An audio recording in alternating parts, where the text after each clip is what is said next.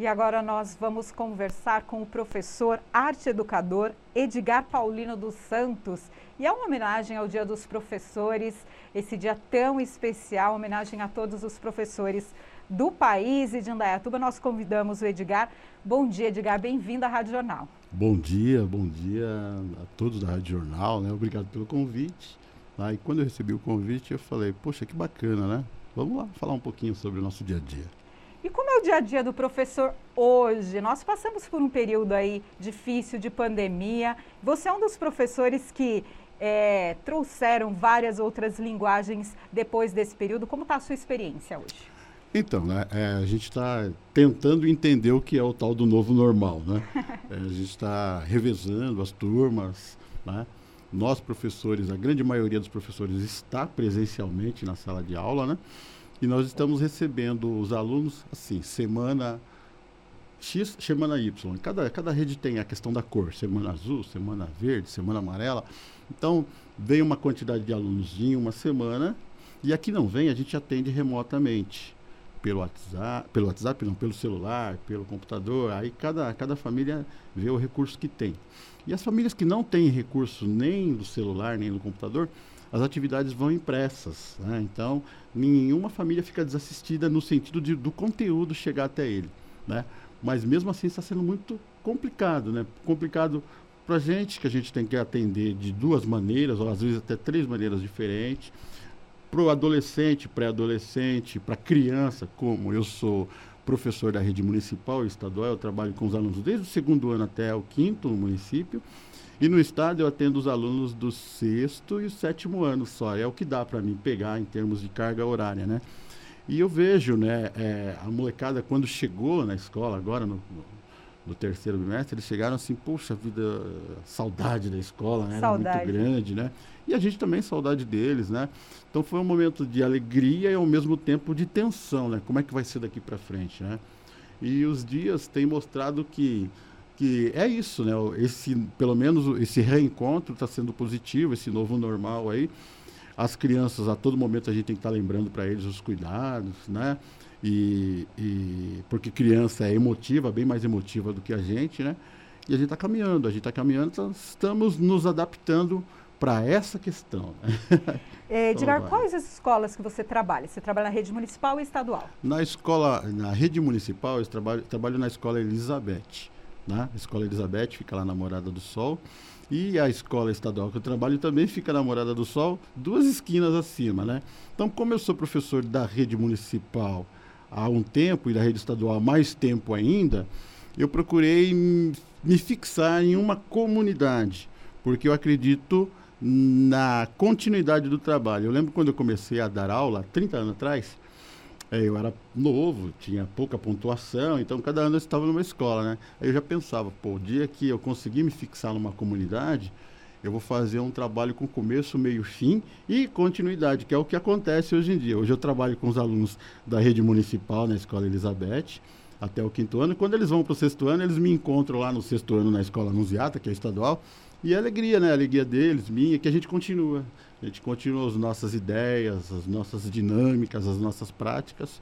E, pelo menos o que eu posso dizer, é, seria legal, né? Se a, se, o, se a educação fundamental fosse até o nono ano, mas não é, então a gente se adapta à realidade que nós temos. A rede municipal, ela abrange até o quinto ano e a estadual do sexto ano até o nono ano e o ensino médio. Por que você escolheu a carreira de professor, Edgar? Então, como a gente conversou antes, eu não escolhi. não né? escolheu. Eu, quando me vi, eu estava dando aula e fui sentindo o prazer, o gosto que é dar aula, né?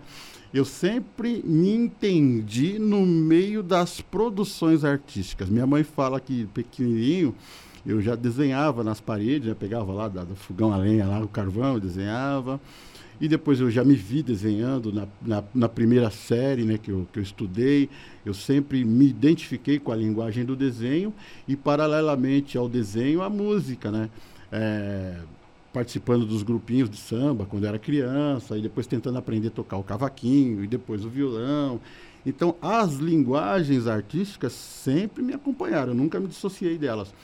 E consequentemente, também, quando eu comecei a procurar um emprego formal, que o meu primeiro emprego formal foi em gráfica. Eu fui gráfico.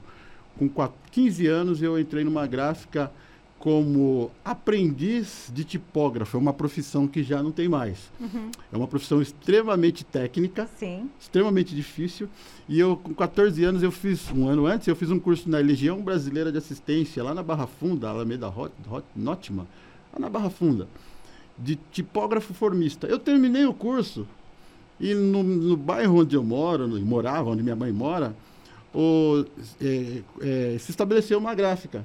Então eu terminei o curso e eu fui lá, falei, pô, aqui vai ser uma gráfica, e o, o dono lá, o Denis Adilson Cunha, né? Um abraço para ele. Ah, aqui vai ser uma gráfica. Eu falei, ah, eu acabei, acabei de fazer um curso de tipografia. E aí eu comecei como aprendiz e aí eu fiquei tipógrafo dos 15 até os 21 anos. Depois trabalhei também um pouquinho na gráfica Barueri, que é uma outra gráfica que tem lá na cidade.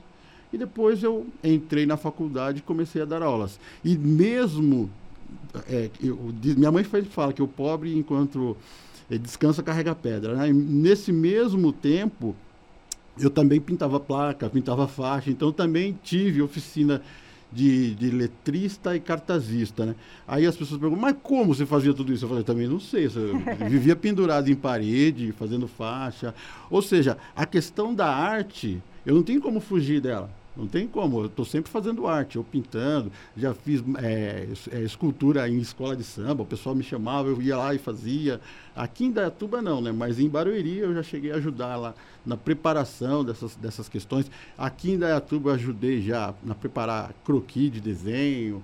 Né? Então, hum, quem tem essa, essa veia artística, não adianta, vai estar tá sempre, tá, vai estar tá sempre nela, né? E, e depois eu escolher a, a, a, função, a profissão de professor de arte, foi eu falei, vou fazer uma faculdade do quê? Vou fazer uma faculdade do que eu gosto. E aí eu me vi dando aula, me vi encantado com a possibilidade de compartilhar esse dom que Deus me empresta com a molecada, estou aí até hoje, já há 30, 30 anos. E como é o seu método de trabalho? Eu sei que você é, é reconhecido, o seu trabalho é muito elogiado, né? Pela oh. sua disponibilidade, pelos projetos. Você já falou que você quer fazer um trabalho contínuo. Contínuo, é Tanto que você é escolheu é ali um bairro, isso, escolas é, próximas. Eu, eu, eu entendo, eu acho que a maioria dos educadores pensa mais ou menos como eu se eu ficar mudando de comunidade, eu vou ter que recomeçar sempre. O recomeço é estressante. Então a gente vê, ah, poxa vida, ah, tem disciplina, tem enfrentamento, tem isso, tem aquilo. Em todas as comunidades tem, tem esse tipo de, de problema. Por quê? Porque é o professor conhecendo a comunidade e a comunidade conhecendo o professor. Então, é, esse estágio, essa fase já passou. Eu conheço a criança, conheço o pai da criança, a mãe da criança, o irmão da criança que ainda não estudou, que vai estudar comigo, o outro que já se formou. É, então é um trabalho de continuidade que, que, que é legal. E a questão da, da, minha, da minha ideia de projetos, é, eu vejo, eu vejo as necessidades ou as demandas que, que, que, a, que, a minha, que o meu estabelecimento tem, e aí eu vou dialogando com direção, coordenação, às vezes com a orientação, por exemplo, na escola estadual Anunciata, nós tínhamos lá é, é, a molecada querendo tocar, querendo tocar, e to tocar o instrumento de percussão. E aí, de, a partir de 2009, a gente criou o projeto, mini projeto, né, o Batucando. Peguei a palavra, vamos batucar? Batucando. E aí a gente começou com latinha. Latinha, como a gente, como a gente vê aí na, na, nas periferias do Brasil afora, o pessoal começa com com tubo de PVC, com aqueles baldes de plástico. Eu comecei com lata lá. Depois o Dorival falou, Edgar, tem uma, uma fanfarra inativada numa outra escola.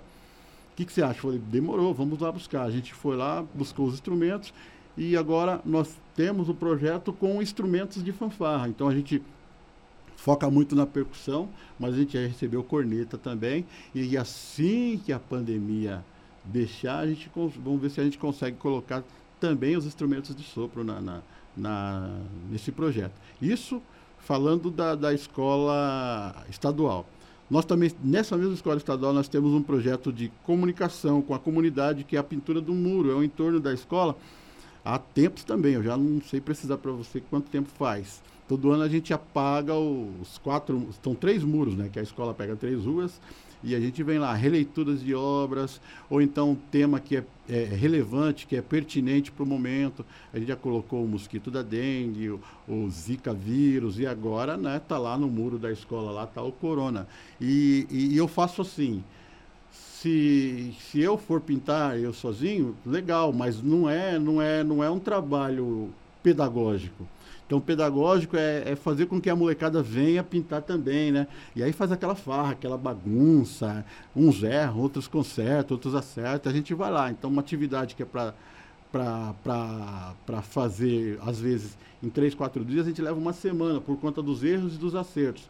Mas é prazeroso ver que depois a criança chega para o pai e fala: Tá vendo, pai, aquela parte ali do desenho, eu ajudei, aquilo lá representa tal coisa. Tá? E a própria comunidade mesmo, ela entende, já entendeu que a cada ano a gente manda uma mensagem né? e a gente se comunica, se comunica com, com o bairro. É uma frase que é bem recorrente, que a gente sempre coloca lá, é que a família educa e a escola é, ensina. Né? Se a família é, mandar a criança com com o básico educacional, a gente vai conseguir fazer com que ele se escolarize, né? ele tenha a, a informação com a continuidade da educação. Né? E, e, e, isso a gente coloca no muro, a gente conversa com ele, a gente canta isso, né? a gente se vira nos 30 lá. Né? Eu, eu, eu sou, é, não sei se você já percebeu na minha fala, eu sou otimista. É, eu entendo que a educação tem inúmeros problemas estruturais. Eu entendo que a, que a educação ela deveria estar num nível e num patamar muito maior e muito melhor por conta de recursos que existem né, no, estado de São Paulo, é rico. Né? Mas eu vou fazer o quê? Eu vou fazer a minha política pedagógica com a criançada, com o meu diretor, com a minha diretora, né? com com os familiares, né? E, e eu deixo esse, esse, essa, essa, outra questão mais específica para os sindicatos, que eu também, inclusive, já fiz parte de sindicato, já cansei um pouquinho dessa luta, mas estou sempre atento, né? Estou sempre atento e vendo que cada um vai numa frente de trabalho aí e a gente vai, vai caminhando. Você já disse que o seu trabalho ali é um trabalho pensando na comunidade que você sempre, pode é, contribuir ali. Uhum. E você estimula a integração dos pais nessas atividades escolares também? também? É, inclusive os pais, quando a gente está preparando a questão do muro, né, os pais eles querem participar. Às vezes a gente até deixa. Teve até um, um fato é, bem interessante que eu gostaria de comentar contigo. A escola Anunciata, ela fica em três ruas. Nas três ruas passa o ônibus, né? E eu sempre coloco isso para a criançada, ó, não é só os pais que vão ver o que vocês vão produzir. As pessoas que vêm de outros bairros, que tem que passar aqui de ônibus, de carro, também vão ver. Né? E tinha a questão na rua de trás, né, do portão de baixo da escola, do pessoal que cata latinha. É, eles não são moradores de rua, eles não são. Eles têm família, mas só que eles são pessoas desassistidas, por assim dizer. Vamos lá. Aí eles, eles, eles têm, cada um tem a sua carroça, eles juntam latinha, eles estavam usando aquela parte da escola, do muro da escola, como depósito lá das sucatas deles. Então estava complicado. Estava complicado, porque eles não têm organização. Não estou aqui rotulando. E aí o diretor, o diretor falou, puxa, diga aí lá se a gente fizesse uma pintura lá. Eu falei, vou tentar, vamos tentar convencer eles, né? Então antes da gente começar a pintura lá, eu cheguei para um e falei, ô amigão, tudo bom? Ô professor, ele já me conhecia, porque eu já estou há muito tempo lá, né? Olha, a gente está pensando em fazer uma, uma, uma, uma, uma, pintura aqui sobre o coronavírus. O que vocês acham? Não, professor, pode ficar tranquilo que eu já vou falar para os manos aqui para a gente ir mais para lá. Vocês podem ficar à vontade aí. Então, a gente, no diálogo, a gente conseguiu fazer com que aquele espaço que eles utilizavam, tinha até um sofá lá que eles dormiam praticamente lá, né? Ficou limpo o espaço, a gente aproveitou, a gente pintou o muro e pintou a calçada também. Ocupou, ocupou, ocupamos todo o espaço, com os coronas, vários tipos de coronas, variantes. A gente fez charge política lá também no desenho, a gente colocou frases e tal. E eles sempre quando passavam, todo dia que eles passavam, oh, professor, tudo bom? Quer um Guaraná aí e tal, né? Então a gente fez até um, um vínculo, porque eu acredito na força do diálogo, né? Se não for dialogando, se a gente chegar, não, não, não, não, pode sair daí que a gente vai pintar, não ia dar certo, né? E, e, esse trabalho que foi concluído agora no começo do ano, deu uma excelente repercussão. É, a gente fez assim, né? Porque antes eu não usava muito rede social para divulgar isso. Não sei se acho que é isso que está meio. E aí eu descobri que, que eu podia estar tá colocando uma outra coisinha sem. sem. sem. É, sem, sem querer, sem a intenção de fazer propaganda, mas, mas era um registro mesmo no YouTube. Então, músicas que eu crio, eu coloco no YouTube, num canal que eu criei para mim. E aí eu falo, algumas práticas que eu já faço e fica só na memória, eu vou colocar lá também. Então, o início da pintura e a conclusão da pintura do muro desse, desse ano está salvo no YouTube. Aí o diretor fez uma fala, os alunos do Grêmio fizeram uma fala também. E eu falei, puxa, que legal, e faz tanto tempo que a gente faz isso, só agora que eu atentei para isso, né? A questão do registro, eu sempre tive para mim. Eu, enquanto arte educador, professor, eu tenho que tomar bastante atenção a isso. Então, tenho meus documentos, tenho meu diário de classe, tem relatórios, tem ficha de acompanhamento que a gente tem que fazer, mas não é só isso, né? As fotos, as filmagens também são importantes. Do Bloco Batucandô, quando a gente começou em 2009, eu tenho só uma filmagem lá que já está com a qualidade de áudio está muito ruim, então eu tenho que ficar mais atento em relação ao registro. Então, essa é, uma, é um novo foco que eu, que eu, que eu pus para mim, que daqui para frente eu não vou deixar escapar. Infelizmente, a gente tem poucos jovens que procuram a profissão né, de professor. É, quem te inspirou e você acha assim que com o seu trabalho, com a sua prática, a sua pedagogia, você vai inspirar outros para né, surgirem mais professores?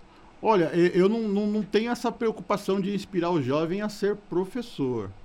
Eu tenho a preocupação de inspirar o jovem a ser um adulto proativo na sociedade, né?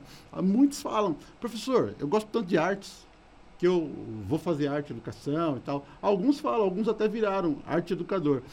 Mas é, é, a, é a fala do professor em contraponto à opinião da sociedade para o jovem. O que, que o jovem ouve? Ele ouve dizer que o professor ganha mal, que realmente ganha mal, ele ouve dizer que o professor, em alguns lugares, ele acaba sofrendo ataques de agressão verbal e física de, em alguns lugares.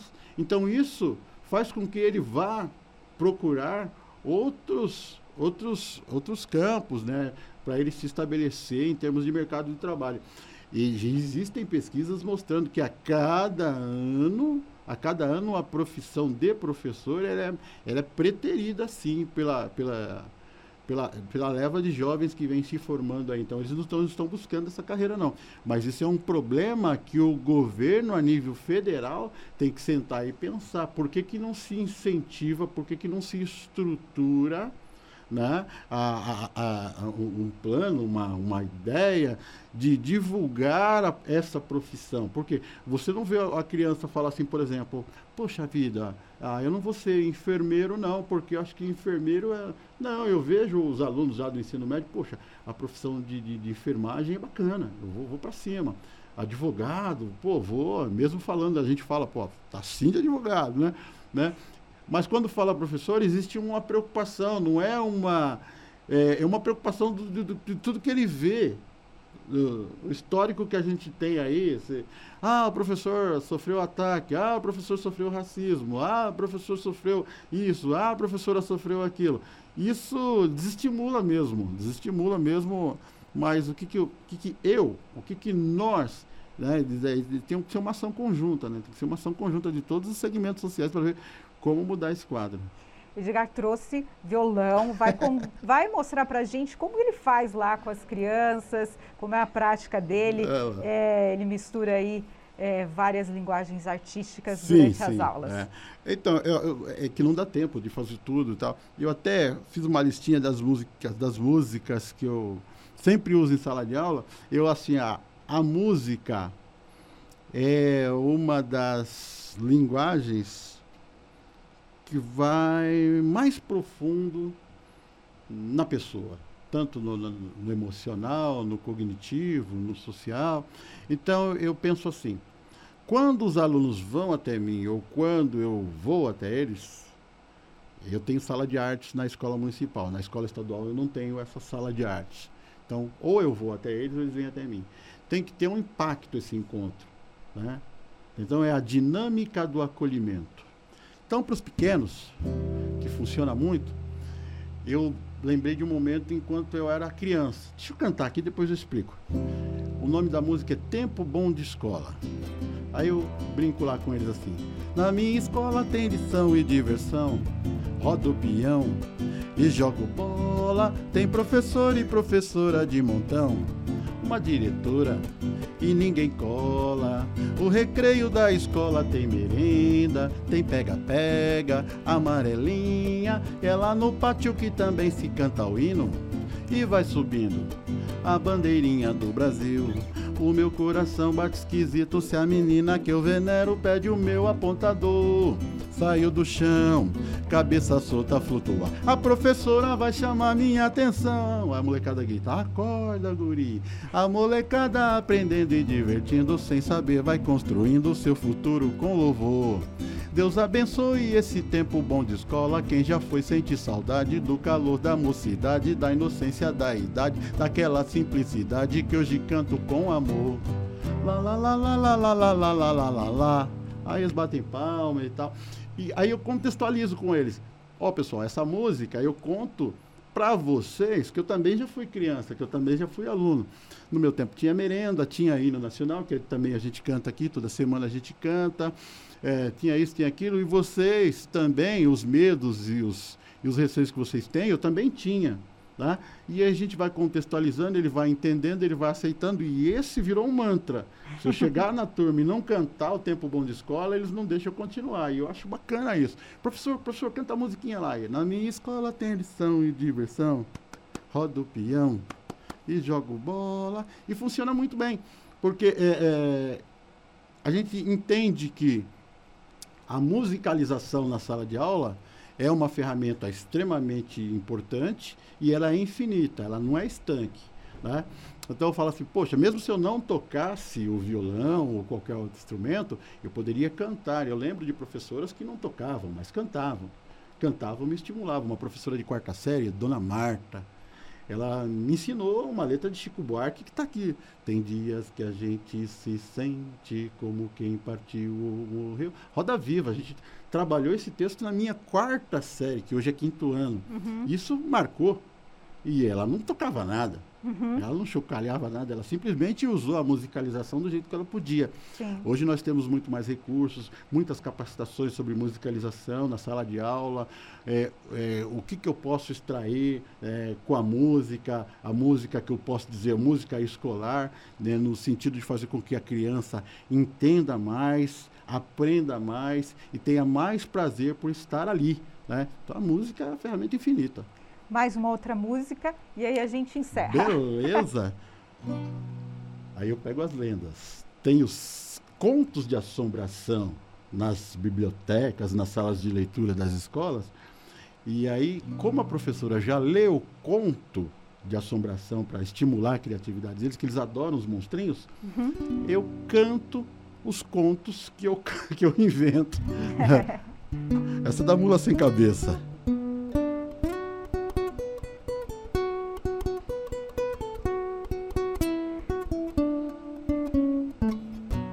Procotó, procotó relinchando. Olha a mula jumento, olha aí, procotó, procotó na ladeira zombando.